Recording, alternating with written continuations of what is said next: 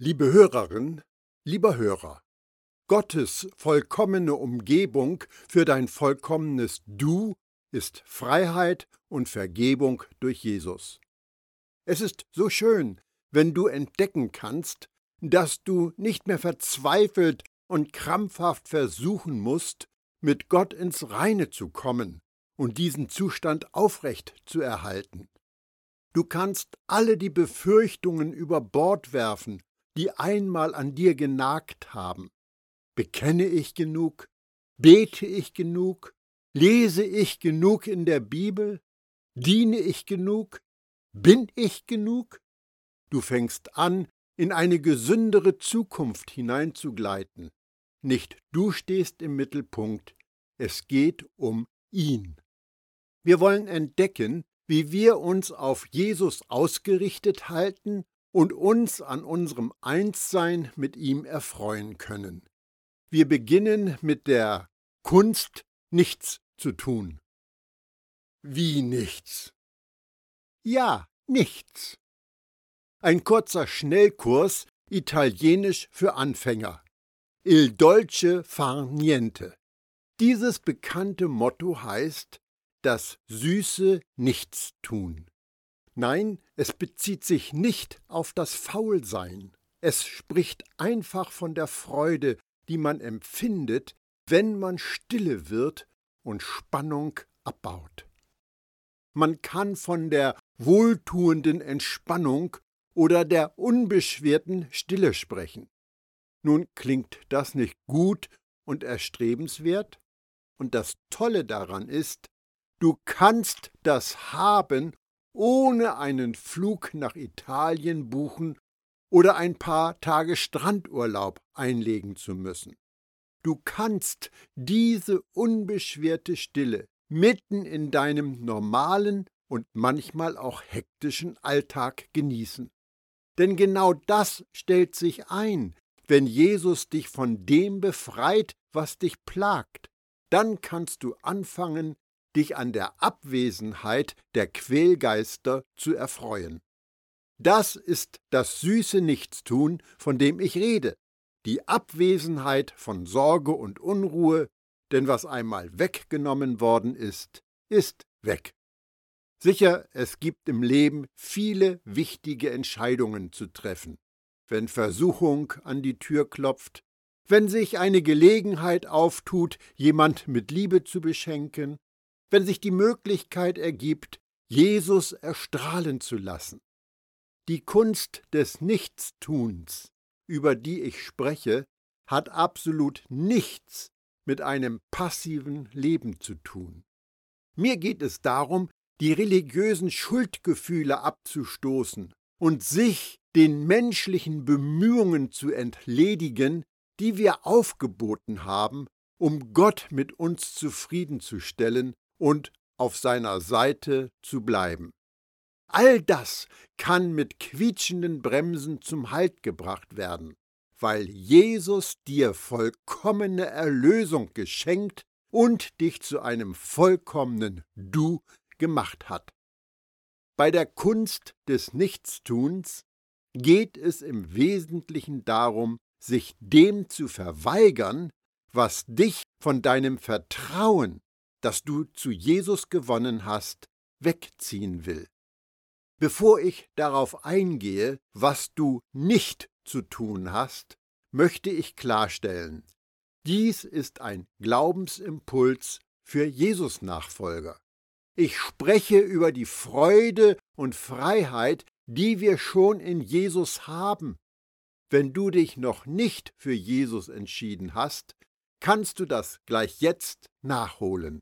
Du kannst den Herrn und Erlöser Jesus anrufen und seinen Tod und seine Auferstehung für dich in Anspruch nehmen. Er verspricht dir, wenn du die Tür deines Lebens für ihn öffnest, dass er zu dir kommen, dein Leben verwandeln und für immer bei dir sein wird. Ich möchte nochmal darauf hinweisen, dass Glaubende eine Menge tun werden. Wenn wir uns die neutestamentlichen Schriften ansehen, finden wir viele Stellen, die beschreiben, wie ein Jesus-Nachfolger lebt. Aber das sind keine Gebote. Und jeden Tag werden wir damit konfrontiert, viele Entscheidungen zu treffen. Wir stellen uns Gott zur Verfügung. Wir wandeln im Geist. Wir lieben andere Menschen, wie Jesus uns liebt. Dagegen stehen vier Sparten, von denen viele Gläubige meinen, dass sie die abarbeiten müssten. Erstens, versuchen, näher zu Gott zu kommen. Zweitens, Vergebung und Reinigung zu suchen. Drittens, sein Herz zu prüfen und zu verändern.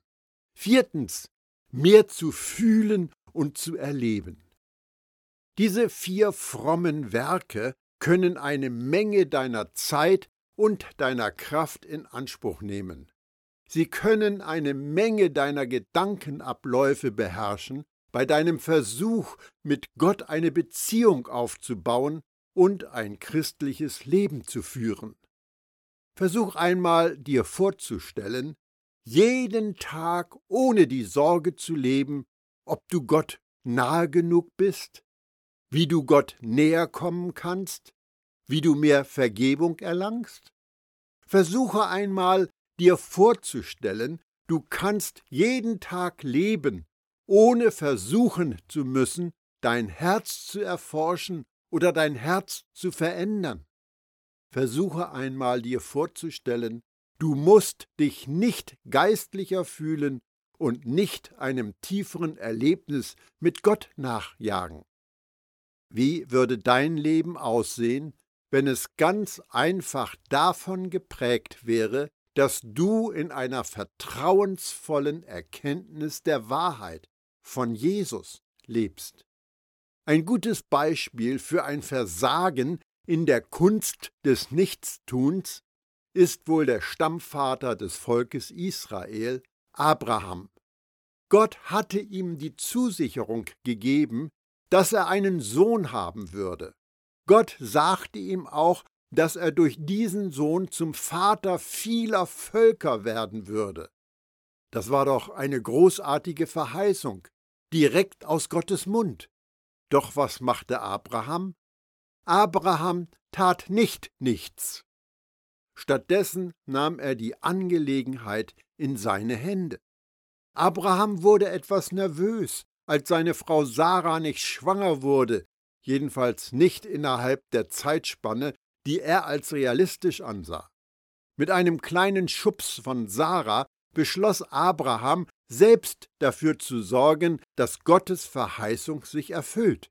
So dachten sie sich einen Plan B aus, mit einer anderen Frau. Wir wissen, wo das hinführte. Bis heute, tausende Jahre später, sind die Nachkommen dieses Sohnes in nicht endenden Konflikten mit den Nachkommen des verheißenen Sohns von Sarah verwickelt. Abraham hätte sich entscheiden können, sich entspannt zurückzulehnen und die Kunst des Nichtstuns zu praktizieren. Abraham hätte sich entscheiden können, darauf zu vertrauen, dass Gott sein Versprechen einlöst. Aber stattdessen hat er sich verzweifelt an den Versuch gemacht, das zu verwirklichen, was Gott geplant und verheißen hat. Dieses Bemühen finden wir auch bei Christen. Einige jagen Erfahrungen nach, die scheinbar fromme Befriedigung geben und das starke positive Gefühl auslösen, etwas Tolles erlebt zu haben. Das kann zum Beispiel eine stimmungsvolle Gemeindeversammlung, die Erneuerung eines Gelübdes an einem Lagerfeuer, eine erbauliche Tagung oder ein längeres Bekenntnisritual vor einer Abendmahlsfeier sein. Dann fühlt man sich oben auf dem Gipfel der Gefühle, aber das Leben spielt sich am Fuß des Berges ab. Und ehe wir uns versehen, sind wir wieder unten angelangt, vielleicht sogar ein bisschen tiefer. So ziehen wir los und schleppen sozusagen unser Verlangen nach einem Gefühlshoch hinter uns her, auf der Suche nach dem nächsten Ereignis, das uns wieder den gewünschten frommen Kick gibt. Wir erhoffen uns wieder gut zu fühlen. Wir möchten uns Gott näher fühlen. Wir möchten uns als richtig erneuert fühlen. Ist es das, was Gott für uns vorgesehen hat? Nein, das ist der Versuch, etwas zu tun oder etwas geschehen zu lassen, anstelle im Glauben die Kunst des Nichtstuns auszuüben. Das sind wir, die wie Abraham nach Wegen suchen, wie wir Gott helfen können, anstatt auf das zu bauen, von dem er schon gesagt hat, dass es wahr ist. Nun, ich sage nicht, dass an Lob und Anbetung, die von Herzen kommen, an aufbauenden Konferenzen, an Ereignissen, die durchschaubar sind, etwas falsch ist. Das sind alles gute Dinge. Aber wenn wir unseren Glauben von solchen Ereignissen und Erfahrungen abhängig machen, wenn es insbesondere darum geht, mehr zu werden, eine höhere Ebene zu erreichen oder Gott deine Bemühungen neu zu weihen, dann ist allergrößte Wachsamkeit angesagt. Wenn wir meinen, dass wir etwas erleben müssen, um uns in Ordnung zu fühlen, dann ist die logische Schlussfolgerung, dass wir im Moment nicht in Ordnung sind, weil wir uns nicht in Ordnung fühlen. Aber das ist eine falsche Annahme. Das Evangelium der Gnade ist keine Verheißung, dass wir etwas fühlen werden. Das Evangelium der Gnade ist keine Aufforderung, mehr von Jesus nachzujagen.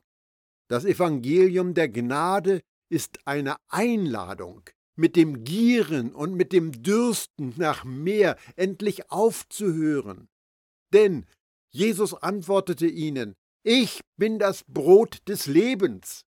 Wer zu mir kommt, wird nie mehr hungern, und wer an mich glaubt, wird nie mehr Durst haben. Johannes 6, Vers 25. Es ist eine Einladung, im Vertrauen die Kunst des Nichtstuns auszuüben. Dem aber, der keine Werke tut, sondern an den glaubt, der den Gottlosen gerecht macht, dem wird sein Glaube als Gerechtigkeit angerechnet. Römer 4, Vers 5. Dieses Wort von Paulus scheint bei vielen Machern von Kirche unbekannt zu sein. Denn die Kirchen sind wahre Weltmeister im Erfinden von Weiterführungsprogrammen für ein gelingendes religiöses Leben. Faste wie Daniel, geistliches Lebenscoaching, 15 geistliche Übungen, Gebet, Fasten, Ruhetag, Spenden, zeitgemäß aufgearbeitet. Pack dein Leben an und steh dazu. Und so weiter. Uns werden ständig neue und trendige Angebote gemacht, um unseren Glauben in neue Dimensionen zu katapultieren.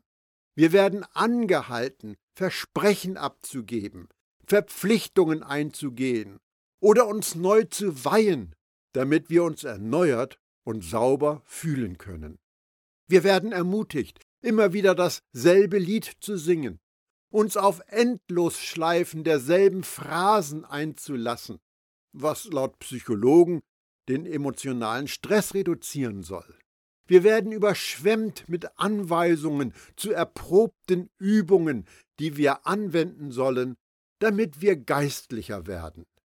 Menschengemachte Religion lockt uns mit Versprechen, etwas Tieferes zu finden, etwas Größeres zu erleben, wenn wir nur dem letzten frommen Schrei nachjagen. Aber jedes Angebot, das eine Yacht nach mehr auslöst, ist ein Angriff auf unsere Vollkommenheit, die wir schon in Jesus haben. Der Gegenspieler verunsichert uns. Was stimmt mit dir nicht? Wenn du wirklich gerettet wärst, würdest du mehr davon fühlen. Wenn du die Wahrheit glauben würdest, wären deine Emotionen geheilt. Wenn dein Glaube echt wäre, würdest du nicht so wankelmütig sein. Als menschliche Wesen mögen wir Gefühle. Positive Emotionen bringen uns auf die Höhen der Erde. während negative Gefühle uns im Morast des Tales versinken lassen. Aber wir wissen auch, dass wir unseren Gefühlen nicht trauen können. Emotionen kommen wie aus dem Nichts. Sie sind nicht verlässlich. Und was noch mehr zählt, oft spiegeln sie nicht das wider, was nach Gottes Aussage wahr ist. Es ist sicher nichts daran verkehrt, wenn wir Gefühle haben, aber es ist gefährlich, wenn die Gefühle uns haben. Nun, verstehe mich nicht falsch. Wir sind emotionale Wesen und unsere Gefühlsebene ist so angelegt, dass sie das auf und ab kennt, anschwillt und versiegt. Aber eine Lüge ist, dass du, wenn du wirklich in Gottes Reich das Leben im Überfluss auskostest, dich immer supergeistlich und großartig fühlen musst. Es geht in Gottes Königsherrschaft nicht um das Nachjagen von immer neuen emotionalen Höhepunkten, sondern es geht um die Erneuerung des Denkens und darum, so viel wie es dir möglich ist, Gottes Liebe und Gnade, die in Jesus offenbart wurde, aufzusaugen und zu verinnerlichen. Deshalb orientiert euch nicht am Verhalten und an den Gewohnheiten dieser Welt, sondern lasst euch von Gott durch Veränderung eurer Denkweise in neue Menschen verwandeln. Dann werdet ihr wissen, was Gott von euch will. Es ist das, was gut ist und ihn freut und seinem Willen vollkommen entspricht. Römer 12, Vers 2. Wachst vielmehr in der Gnade und Erkenntnis unseres Herrn und Retters, Jesus Christus. Ihm sei Ehre, jetzt und bis zum jüngsten Tag. Amen. 2. Petrus 3, Vers 18. Es geht darum, eine Person, Jesus, Gottes Sohn, zu kennen. Christlich-religiöse Menschen reagieren auf das Evangelium der Gnade häufig so. Oh ja, davon habe ich gehört. Ja, ich jage dem Leben im Überfluss nach, dem siegreichen Leben. Ja, ich lerne zu bleiben, in seine Ruhe einzutreten und auf einer höheren Ebene über meinen Umständen zu leben. Hinterfragen wir so eine Aussage einmal. Dem Überfluss nachjagen? Dieses Leben mit Jesus ist nicht etwas, dem du nachjagen musst. Jesus sagt dazu, ich bin gekommen, damit sie das Leben haben und es im Überfluss haben. Johannes 10, Vers 10. Dieses Leben ist uns schon geschenkt. Dem siegreichen Leben nachjagen? Jesus hat schon über Sünde und Tod gesiegt und er hat dich für die Sünde sterben lassen und für Gott lebendig gemacht. Das hat weitreichende Folgen. Wir wissen, dass jemand, der aus Gott geboren ist, nicht sündigt. Denn der Sohn Gottes hält seine schützende Hand über ihn, so dass der Böse, der Teufel, ihm nicht schaden kann. 1. Johannes 5, Vers 18. Was willst du noch mehr? in ihm bleiben. Das griechische Wort bedeutet sich an einem Ort aufhalten. Du bist in Jesus, jeden Tag, 24 Stunden. In seine Ruhe eintreten? Du bist schon in seine Ruhe eingetreten. Hebräer 4 spricht von dieser Ruhe und lädt noch nicht an Jesus glaubende Juden ein, die geistliche Wüste zu verlassen und in Gottes Ruhe einzutreten. Das hast du schon getan, denn du bist in Jesus. Auf einer höheren Ebene leben? Wie hoch möchtest du? Geht es überhaupt noch höher? Zusammen mit Jesus Christus hat er uns vom Tod auferweckt und zusammen mit ihm hat er uns schon jetzt einen Platz in der himmlischen Welt gegeben, weil wir mit Jesus Christus verbunden sind.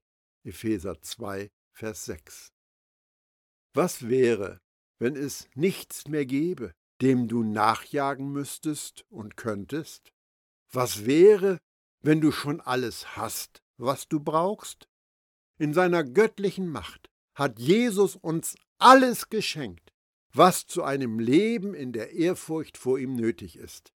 Wir haben es dadurch bekommen, dass wir ihn kennengelernt haben, ihn, der uns in seiner wunderbaren Güte zum Glauben gerufen hat.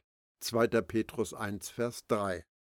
Doch in ihm hat die ganze Fülle der Wirklichkeit Gottes körperliche Gestalt angenommen und wohnt in ihm.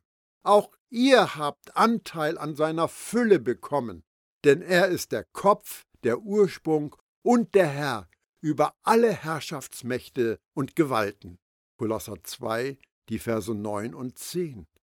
Und dieser Herr über alle Herrschaftsmächte und Gewalten lädt dich zum Dolce far niente ein. Du musst nichts mehr tun, denn er hat alles schon für dich erledigt. Du hast in deinem Leben an seinem Sieg teil. Du erlebst die Freude und den Frieden, die Jesus begleiten. Du erfährst die Vergebung von Gott und kannst sie an andere weitergeben.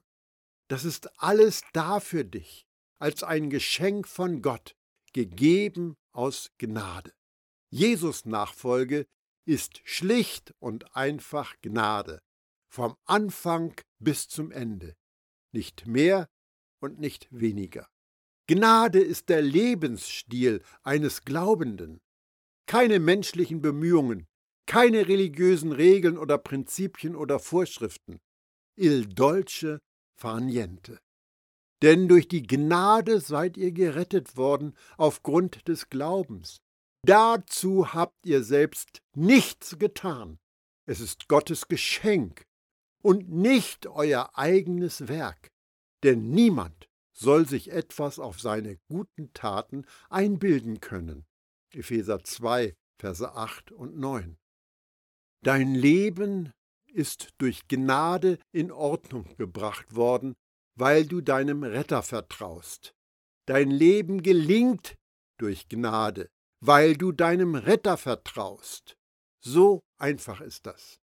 In dem Fünfbuchstabenwort Gnade ist die ganze geballte Kraft für ein siegreiches Leben in der Nachfolge komprimiert. Gnade ist ein gewaltigeres Wort, als ich mir jemals vorstellen konnte. Es ist so unvorstellbar mächtig, weil es direkt mit Jesus verwoben ist. Manche nennen das, was ich verkündige, eine Gnadenbotschaft, aber in Wirklichkeit ist es die Jesusbotschaft. Es gibt keine Gnade, losgelöst von Jesus, und es gibt keinen Jesus, losgelöst von der Gnade. Gnade ist kein Konzept, Gnade ist Jesus selbst. Ich habe von Mitchristen gehört, die geäußert haben, dass sie das Wort Gnade nicht mehr hören können. So eine Aussage erschüttert mich. Denn wer immer so etwas von sich gibt, sagt damit, ich will den Namen Jesus nicht mehr hören. Und das bedeutet, dass man das erschütterungsfeste Fundament der Jesus-Nachfolge gegen den tödlichen Treibsand der Religion eingetauscht hat. Gnade ist unentwirrbar mit Jesus verbunden. Als Jesus auf dieser Welt erschien, ist Gottes Gnade mit ihm in den Blickpunkt gerückt. Wenn wir irgendetwas über Gottes Gnade wissen wollen, müssen wir auf Jesus schauen. Aber was ist Gnade überhaupt? Das ist eine wichtige Frage, denn immerhin ist Gnade das Herz und die Seele des Evangeliums. Gnade ist die gute Nachricht, die kurze Form der Erklärung, die wohl die meisten von uns kennen, lautet Gottes unverdiente Gunst, die uns durch Jesus zuteil wird. Aber in dem Wort steckt viel mehr. Das, was Freude, Vergnügen, Befriedigung, Gunst und Anerkennung verursacht. Sie ist eine Gefälligkeit, die ohne die Erwartung, dass etwas zurückkommt, erwiesen wird. Sie ist der absolut freie Ausdruck von Gottes liebender Gunst gegenüber den Menschen, deren einzige Motivation in der Fülle und dem Wohlwollen des Gebers liegt. Gnade ist der Raum, in dem wir stehen, leben und atmen. Jesus in uns und wir in Jesus. Der Ort für il dolce far niente. Viel zu oft denken Christen, dass die Gnade nur dazu da ist, ihre vergangenen Sünden zu bedecken. Gnade ist aber aktiv tätig in unserer Gegenwart und sie schiebt uns in unsere Zukunft. Sie ist Gottes Werk in Jesus, um uns geistig lebendig zu machen und um uns zu befähigen und zu bevollmächtigen, in dieser Welt als seine Kinder zu leben. Gnade ist nicht nur das Werkzeug zur Errettung, sie ist die Basis des Lebens in der Jesus-Nachfolge. Gnade ist nicht nur die Tür, die uns Zugang in Gottes Haus gewährt, Sie bestimmt die Art zu leben, wenn wir einmal drin sind. Wenn ein Mensch sich einmal in den Kraftbereich der Gnade begeben hat, wird sie niemals wieder aufhören, in ihm zu wirken. Das schlichte Evangelium ist einfach Gnade. Es ist die Gnade, die dich erlöst und dir deine Sünden vergibt, dich rettet, dich mit Jesus lebendig macht, dich lehrt, Nein zur Sünde zu sagen, dich lehrt, ein Gott wohlgefälliges Leben zu führen, dich anleitet, Gutes zu tun, dich aufbaut, dir ein unvergängliches Erbe bereithält, dich von der Macht der Sünde befreit, dich zu dem macht, was du als Gotteskind bist, in dir tätig ist, dich durch Versuchungen und Anfechtungen hindurch trägt. Der ehemalige Kapitän eines Sklaventransportschiffs fand zu Jesus und schrieb das bekannte Lied Amazing Grace. Erstaunliche Gnade, wie süß der Klang. Gottes Gnade ist die Geschichte in der guten Nachricht. Sie ist das Evangelium von Jesus, der der Christus ist. Gnade ist genau das, was dein Leben zu einer guten Nachrichtgeschichte für deine Mitmenschen macht. Darum lass dich ein auf Gottes Gnade und il dolce far niente. Dein Leben kann nur reicher werden.